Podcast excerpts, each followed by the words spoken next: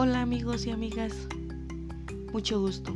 Mi nombre es Evelyn Hernández Cuevas y estoy muy contenta de saludarlos el día de hoy para explicarles sobre la enfermedad del coronavirus, ya que nos tiene un poco preocupados y angustiados y no sabemos qué hacer.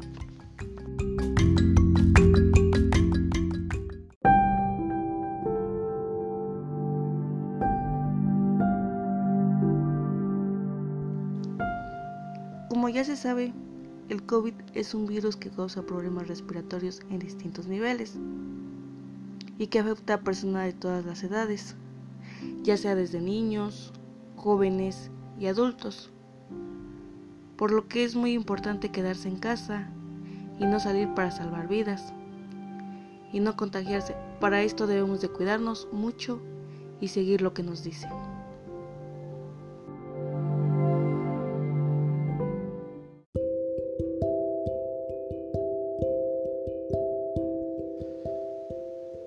¿Qué debemos de hacer para no contagiarnos?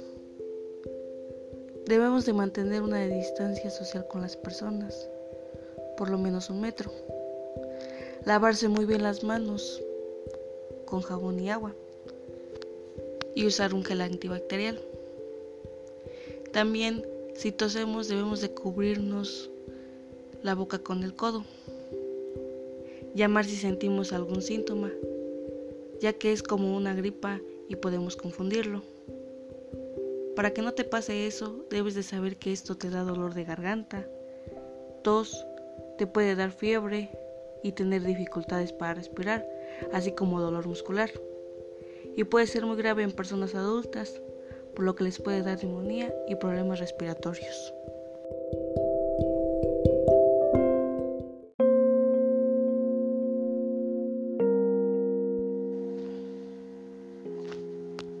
Como se puede ver, la pandemia ha traído cosas buenas y malas.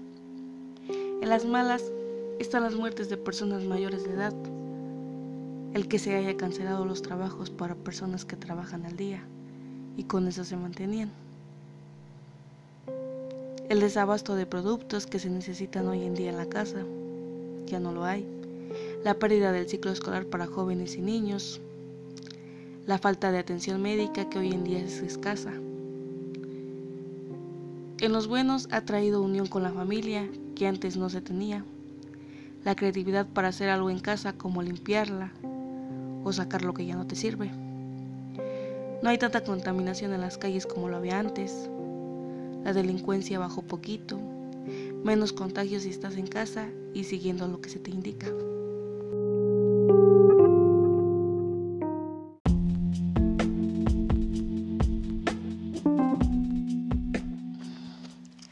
Asimismo, son muy importantes los medios de comunicación, ya que nos difunden la información sobre la enfermedad por medio de la televisión, que son por las noticias, por medio de la radio, por medio de los periódicos, por medio de las revistas, que hoy en día solamente se habla del COVID-19 y nos proyectan ejemplos de conductas de este tipo ante la situación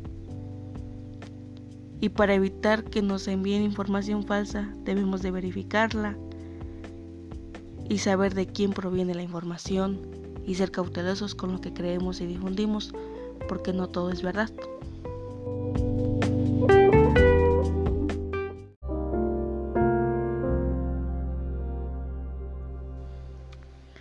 Ya que aprendimos sobre el COVID, sigue las indicaciones y quédate en casa.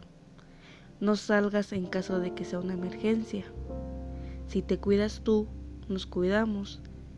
Yo me despido de ustedes. Fue un gusto compartirles esta información. Espero les haya servido. Adiós y hasta la próxima.